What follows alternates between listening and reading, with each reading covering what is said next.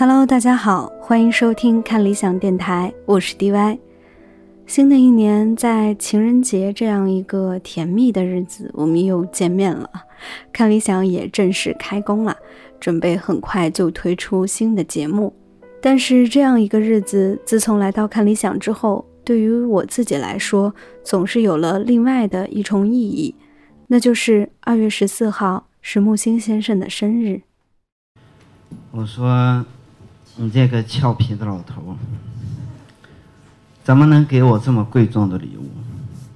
你从哪儿得知我心底儿这点隐私，还这么光明磊落的说出来？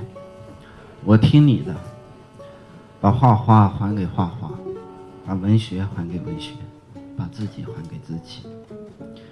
你念叨的那一长串外国名字，我记不起来几个。耶稣和莎士比亚，我记住了。尼采、叔本华我也记住了，托斯妥耶夫斯基和托尔斯泰我也记住了。至于屈原跟曹雪芹，毕竟是同胞，好说。剩下福楼拜、记得他们，你托梦来，慢慢跟我说。我是真想你啊，你好歹能告我个为啥不？一个人要活到让人没法评价，也真是一个难度。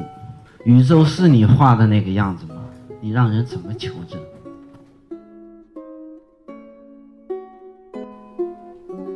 刚刚听到的这一段，来自于木星美术馆刚开馆的时候，看理想组织了一个读者团前往参观，和陈丹青老师一起交流的时候，一位叫李正宇的读者为木星写的诗。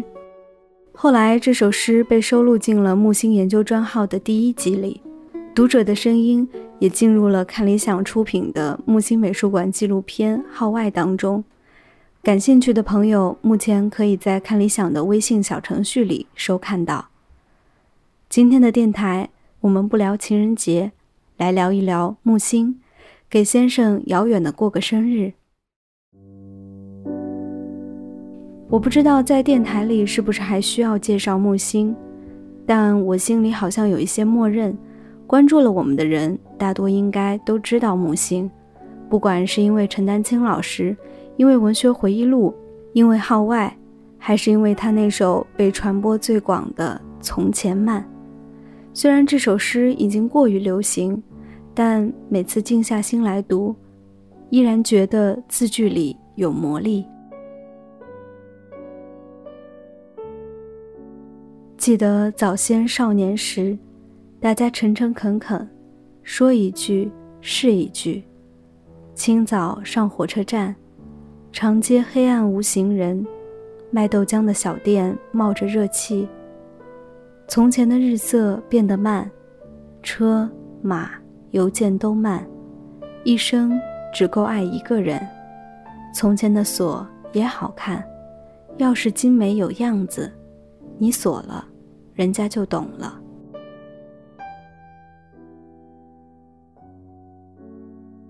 其实木星还有很多和爱情相关的非常妙的句子，比如说“哪有你，你这样好，哪有你这样你”，比如“如果爱一个人，就跟他有讲不完的话”，比如“先找个人爱爱吧，人是有的，马马虎虎不算数”。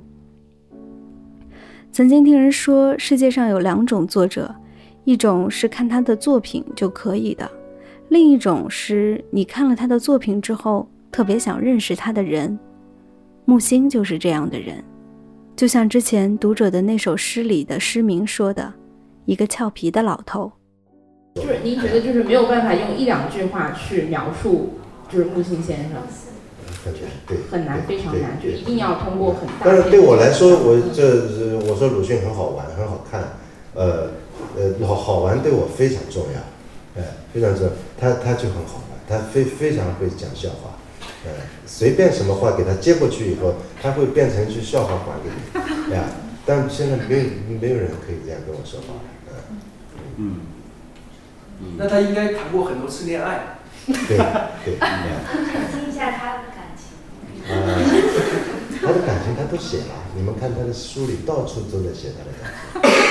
我我我特别想知道芳芳 Number Four 那篇文章里面，当然孟先生自己说那个芳芳是个男的，我特别想知道这个事儿是不是有一点点，因为您了了解他的生活，是不是有一点点他自己曾经感情的这个经历在里面？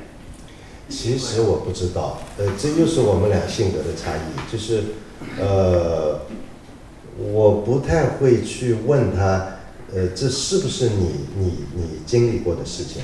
因为他跟我说是虚构的，我也相信是是是虚构的，或者就像鲁迅说的，这个嘴在山西，脸在浙江，什么，呃，是一个综合的这这类型，哎，但是你要知道，他常要说一句话，他说我别在活在别人身上，他活在别人活在我的身上，呃，这是可以深思的一句话，呀，呃，怎么说？就是当他在写一个人的时候，呃，这是不是叫拟拟拟人化，或者是？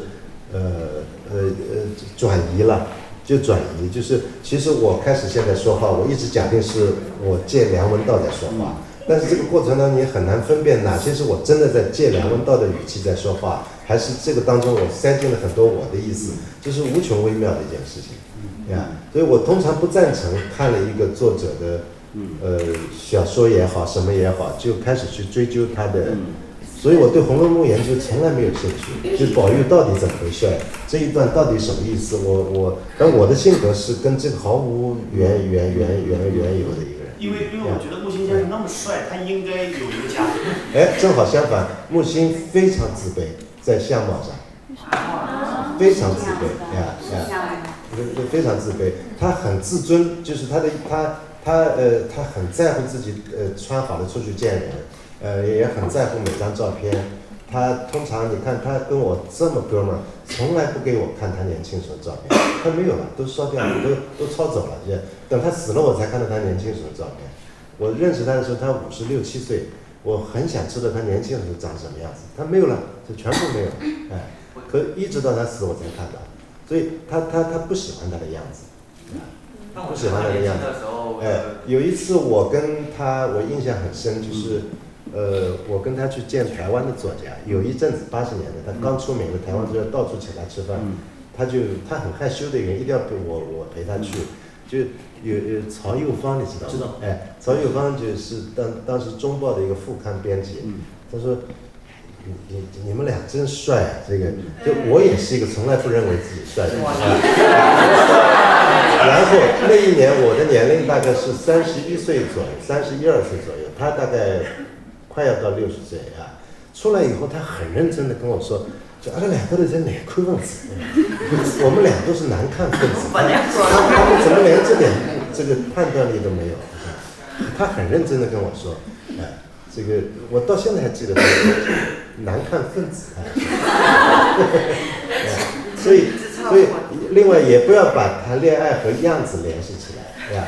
你要知道很多很好看的小姑娘和小伙子。从来没有机会恋爱，嗯，哎，就是很很多资质很很普通的人，一天到晚在恋爱当中，这这跟样子不太有关系，嗯，真的，嗯，嗯，尤其那些明星好可怜，你别以为他有机会恋爱，他正常做人的机会都没有，逛街的权利都没有，很可怜。就是说，还跟性格会有关系的。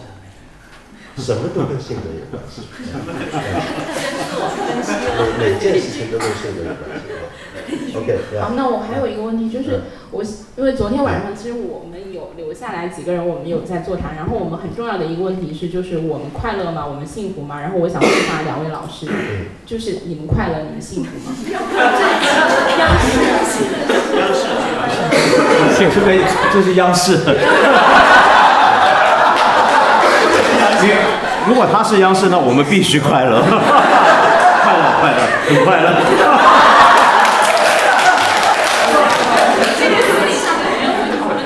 我现在很快乐，呃，今天晚上这种方式，那就可以了，很很很幸福，那就可以了，这就是没有可以不可以。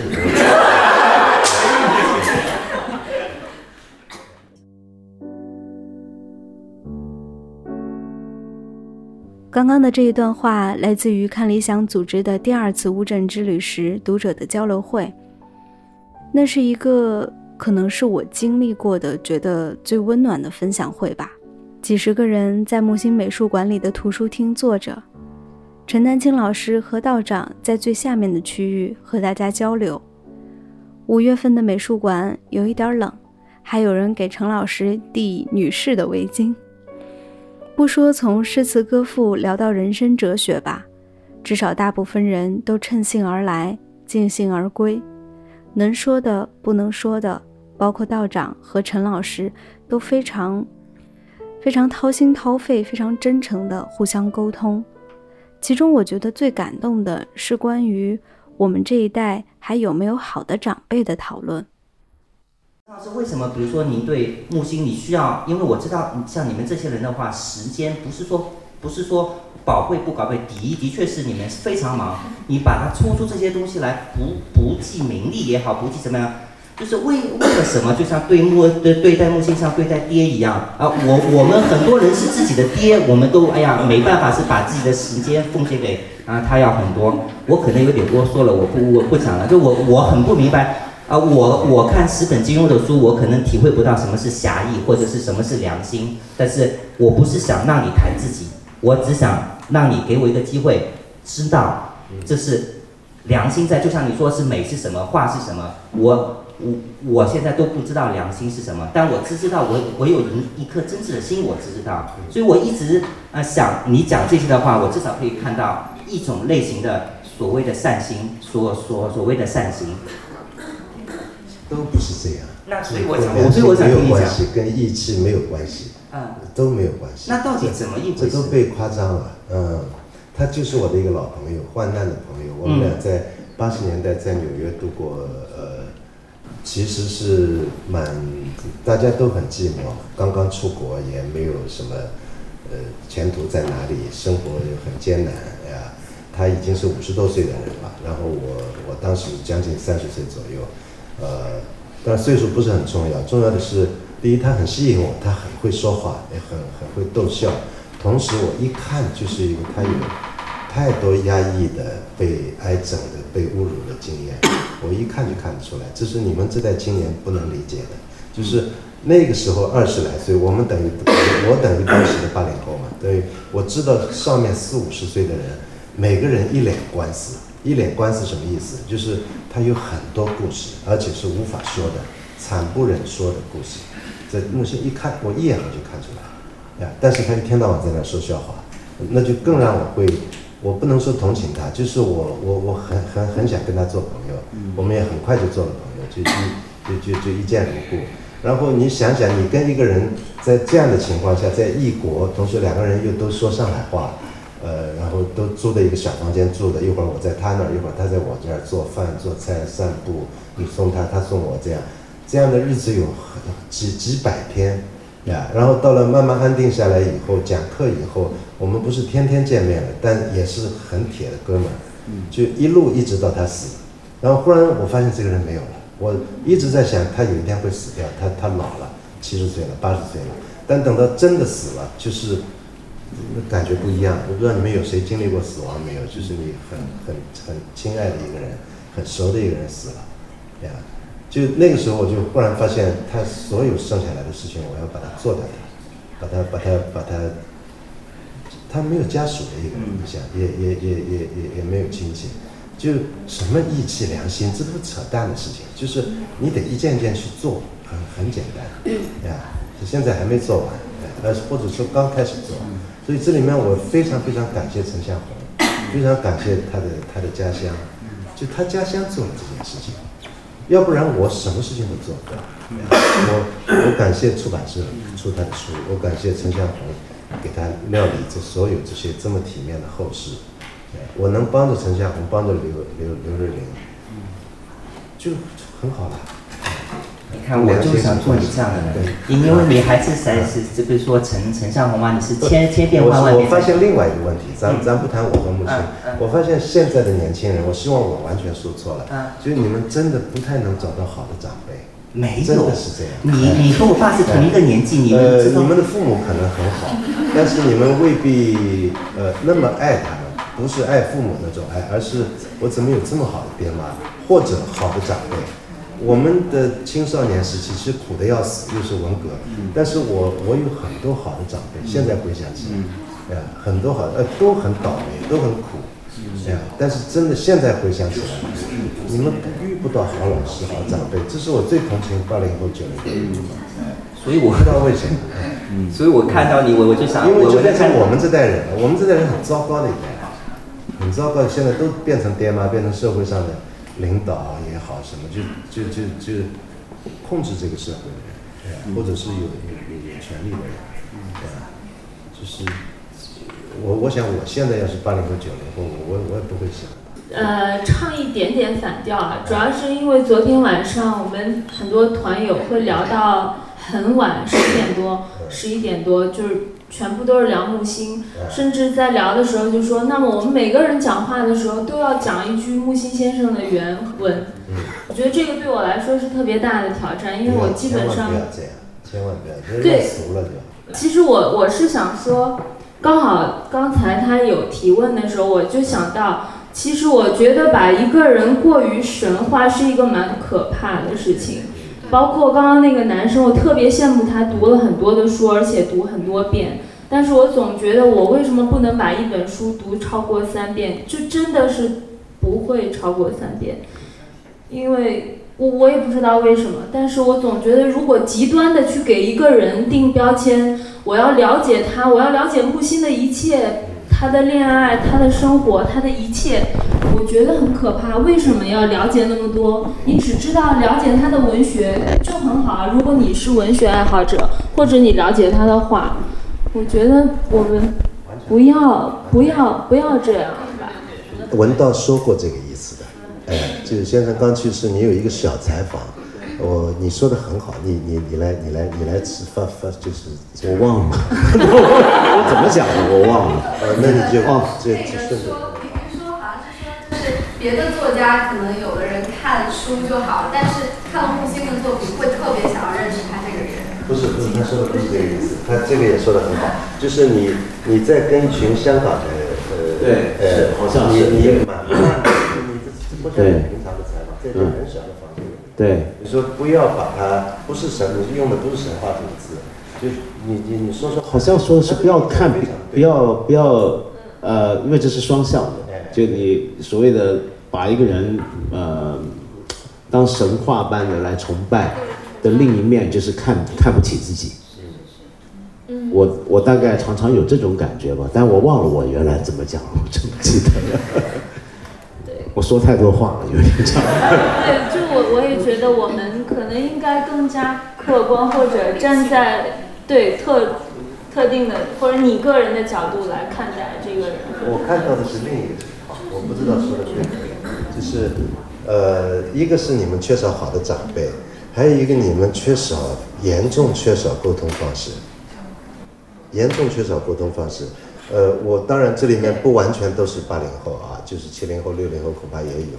就是等你们长大的时候，你们应该不是太贫穷的一个阶层，就是基本上是白领或者还可以的生活，所以你们大致都在住在公寓里面，你们不是在一个有邻居和杂居生活当中长大的人，所以你们交朋友的机会没有我们我们这代人多。呃，这还不是最重要的，而是就在这二十年里，网络起来，再加上国际化，种种种种城市化和人群的流动，呃，就是大面积的一种语言在消失，就是市井和老百姓很普通交朋友的沟通、吵架这种方式现在都没有了，这种语言都没有。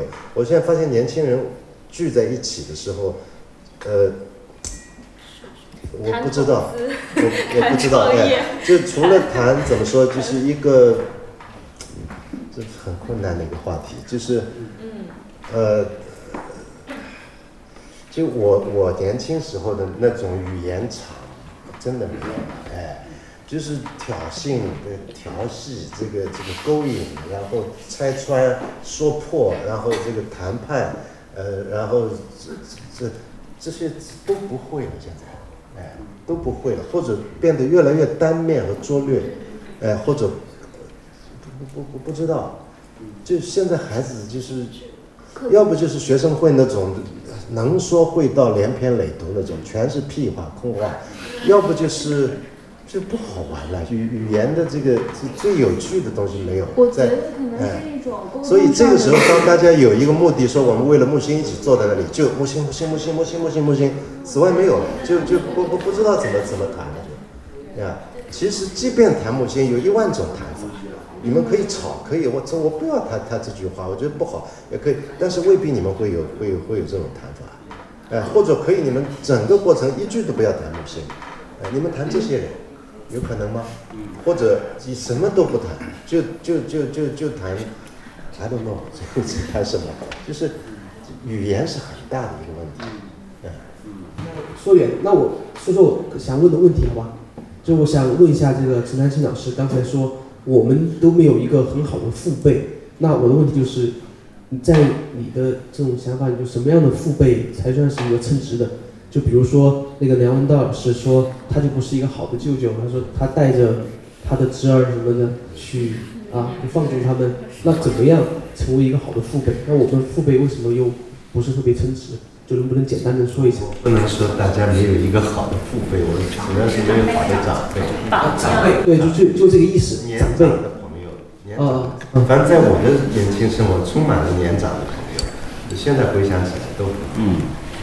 如果大家现在都有，我不会有这个回忆，因为我发现好像都没有。很小的孩子愿意跟我交朋友，我很奇怪，因为我小时候通常看到我不喜欢的中年人，我掉头就走，因为我我有另外一群非常好的长辈。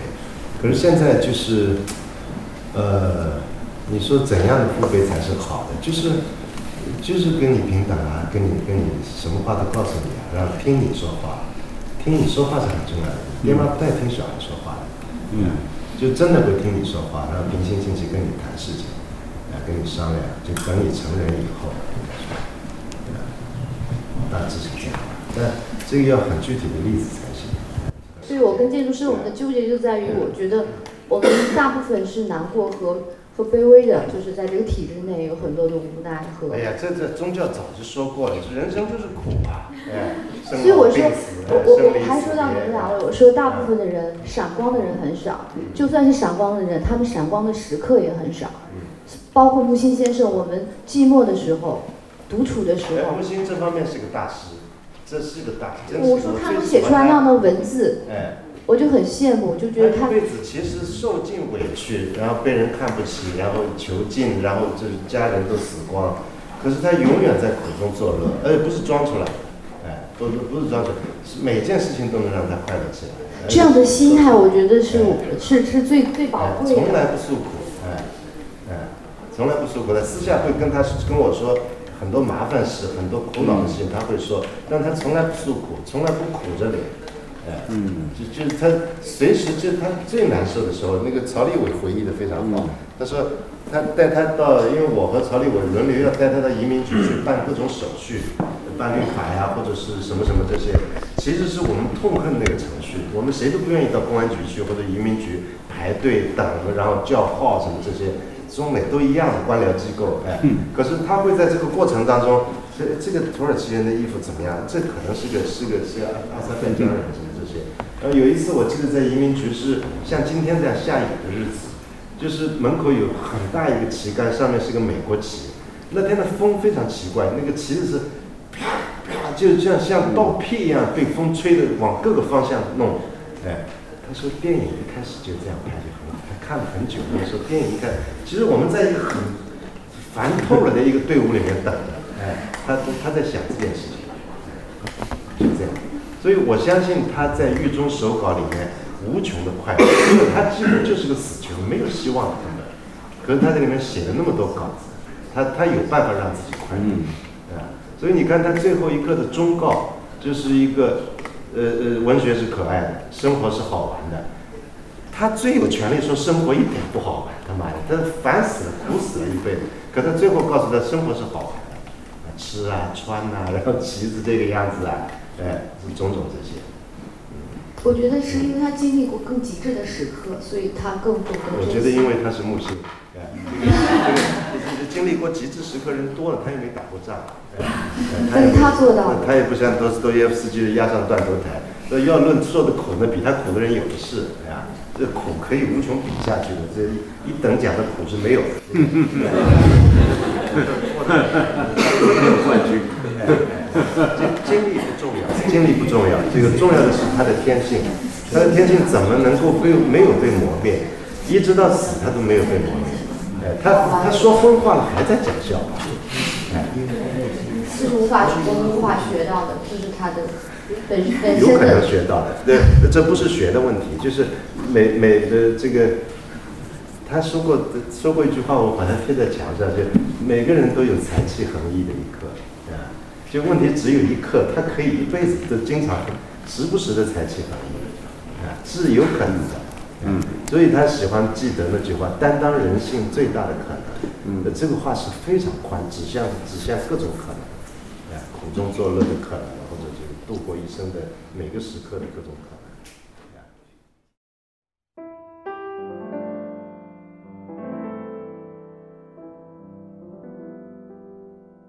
那次活动结束，当时还是微信小编的我，照例做了活动回顾的微信。因为太喜欢那个分享会的夜晚了，所以我把回顾的标题起作“没有信仰的年代，我们彼此珍惜”。我们现在依然没有什么非常确定的信仰，但又好像是有某种共识，把我们拉在一起，一起坚持一些什么，怀疑一些什么。我们的这整个大计划叫做“看理想”，英文名叫 Vistopia，看得见的，但却是一个不存在的地方。也许它只存在在我们每个人的心里吧。陈老师说：“我们这一代好像没有好的长辈。”我自己是非常认同的，但其实我想我们也有木星。虽然先生已经去世了很多年，但还留有很多文字、很多话。我们也还有陈老师、道长，还有更多，嗯，远程的长辈。那些缺失的来自长辈的沟通或者是交代，好像也用某种方式被弥补了一些。在很久以前，为了做一次木星美术馆的直播，我们在看理想微信做了一次读者征集。问大家都来自哪里，和木星的文字是怎么相识的？今天在这里也和大家分享一部分。我是戴德玉，现在居住在厦门，是一名自由空间设计师。目前一家三口一起生活，平淡而真实。学生时期就喜欢陈丹青先生，也是通过陈丹青先生认识到木星先生。最喜欢木星先生的。我曾见过的生命都只是行过，无所谓完成。想说，先生，我会去找您的。嗯，我叫夏木，现在居住在一个叫无锡的城市。我的工作是自由撰稿人，平时呢会写着各各种各样我喜欢或者是可以说既几乎不堪忍受的稿子。知道木心，应该也是因为陈丹青老师最开始在文章或者访谈中的推荐。呃，我记得我第一本读的木心的书是《琼门卡随想录》，当时感觉就像散步在一片花园，然后满心的愉悦，有不断的惊喜，呃啊那种。不想对别人诉说，只有一个人放在心中的那种惊喜。我非常非常热爱木心先生的时候，得知木心先生刚刚过世不久，我觉得梁文道老师说的非常对。木心就是那种你看了他的书，然后特别想见他的那种作者，特别特别想见。所以那会儿我有一种很深刻的失之交臂的痛惜痛惜感，应该说。呃，我喜欢木心先生的话有很多。如果说最喜欢的，应该是那句“如遇相见，我在各种悲喜交集处”。我觉得这这得是一个多么透彻的人，能说出这样看似不经心，但是情感深沉的话。另外还有很多，呃，充满着幽幽默和通透的这些话来吸引我。我觉得这些应该可以概括为一个词，就是智慧。木心先生真的是一个非常非常有智慧的人。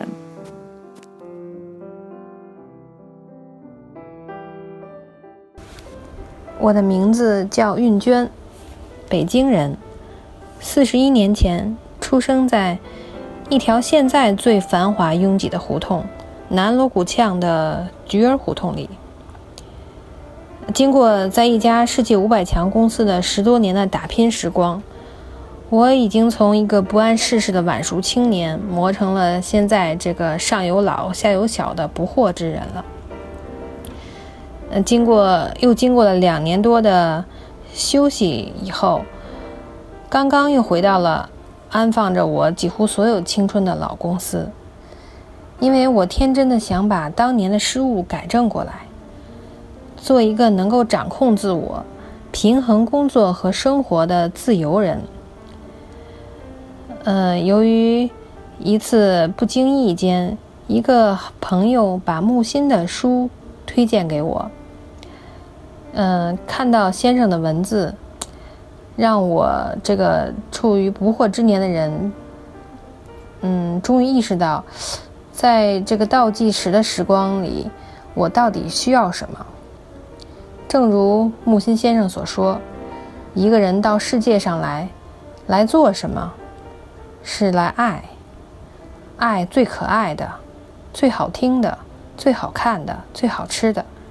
所以，我也想用我后半生的时光，自由地享受人生，去爱最可爱的人，看最美的事物，读最智慧的文字，听最动听的声音。欣赏与吸收人类与大自然的精华。木心先生就是我心目中最可爱的人。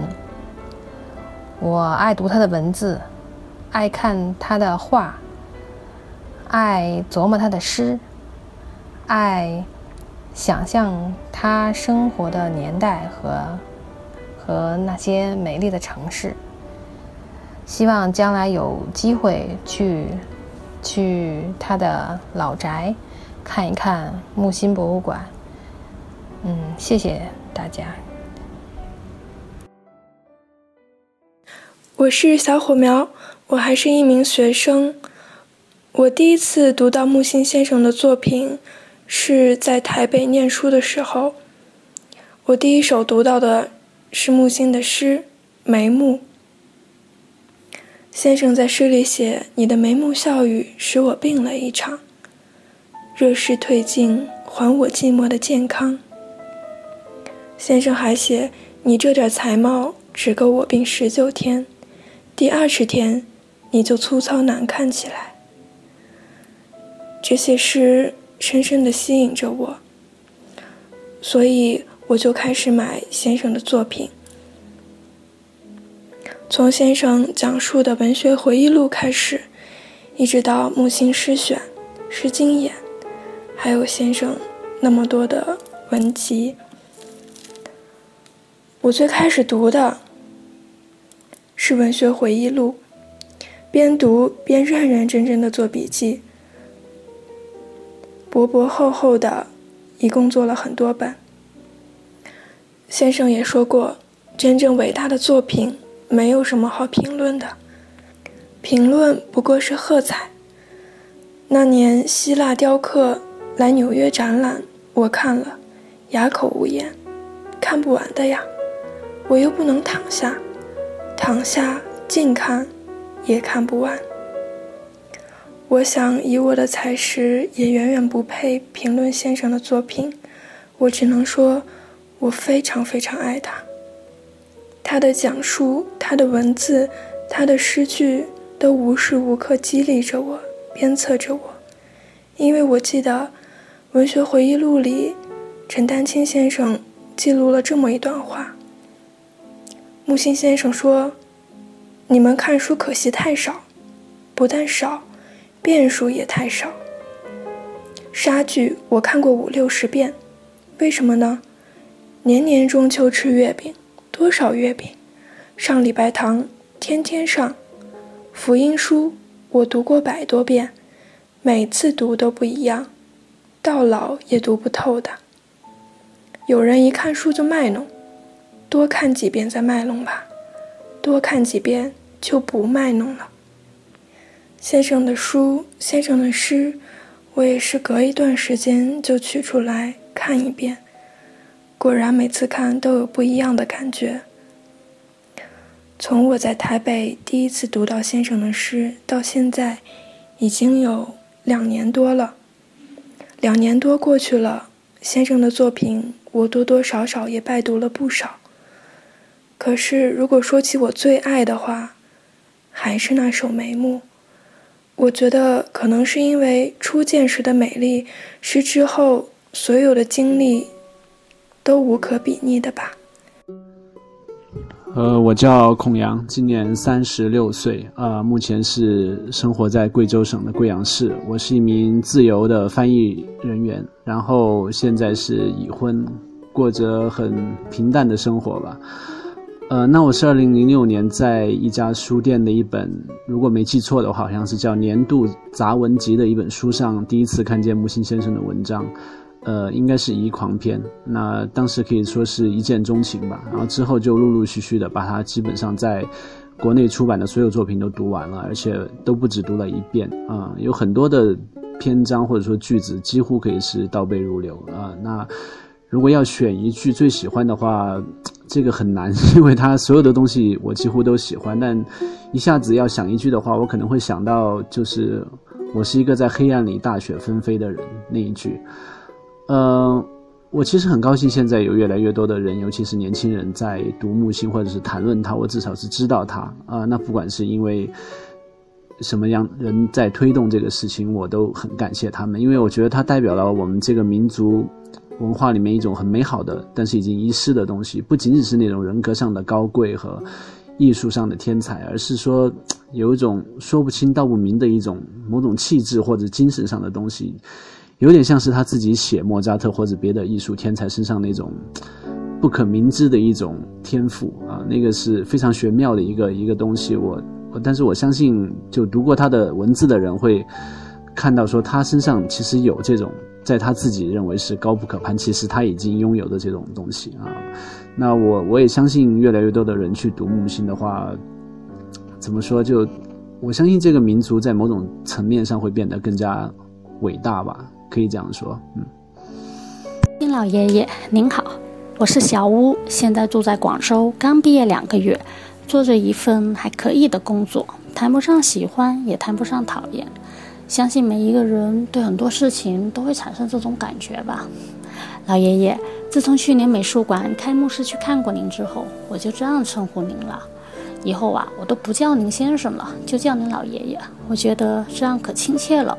老爷爷，我去过您的晚晴小筑，也参观过您曾心心念念的美术馆。您知道吗？美术馆真的特别特别美。有一天夜晚，我和朋友偷偷要到美术馆后面的小丛林。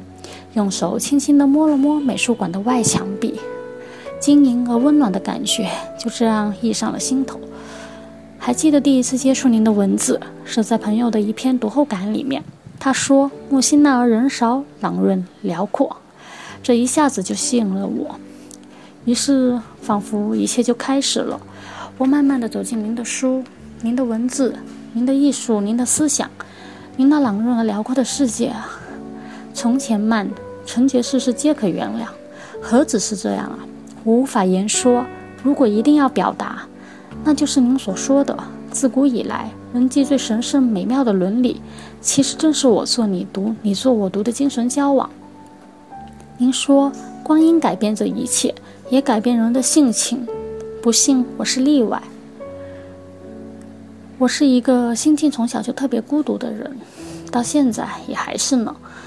但想到世界上有过您，现在呢还有您的文字，能让我在人生的旅途上靠一靠，我忽然就觉得没那么孤独了。真的，您答谢的是艺术之恩，而我想要答谢的是您跨越时间与空间，弥合一切艺术与思想所做的一切。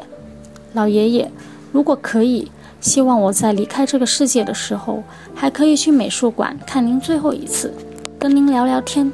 小小话别，告别您，我也要离开这个世界了。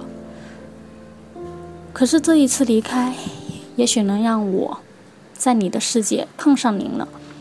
对了，老爷爷啊，我现在还年少呢，身上也许也藏着秘密，无人知晓。告诉您哦，我姓乌呢，所以每次看您谈起乌就特别兴奋。您还记得你在文学课跟丹青他们老师他们说吗？希腊由男巫女巫传达神意，在古代巫是仅次于神的，有特殊职能的人。以后听到巫字不必反感，称你有巫性，乃聪明之意。哈哈，转而又想起给他们讲课讲的手足并用，大笑不已的您，还有现在年少的我呀。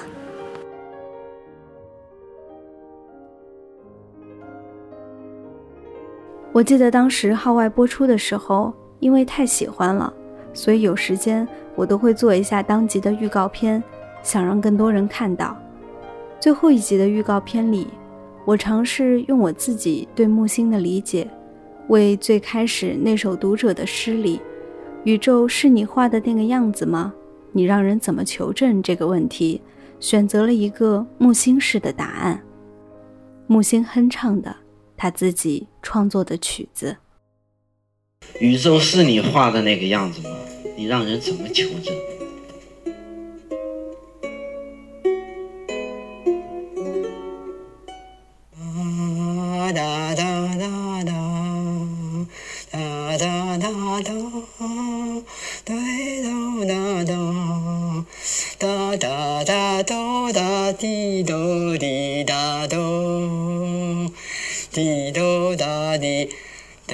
滴答滴，滴答滴滴答。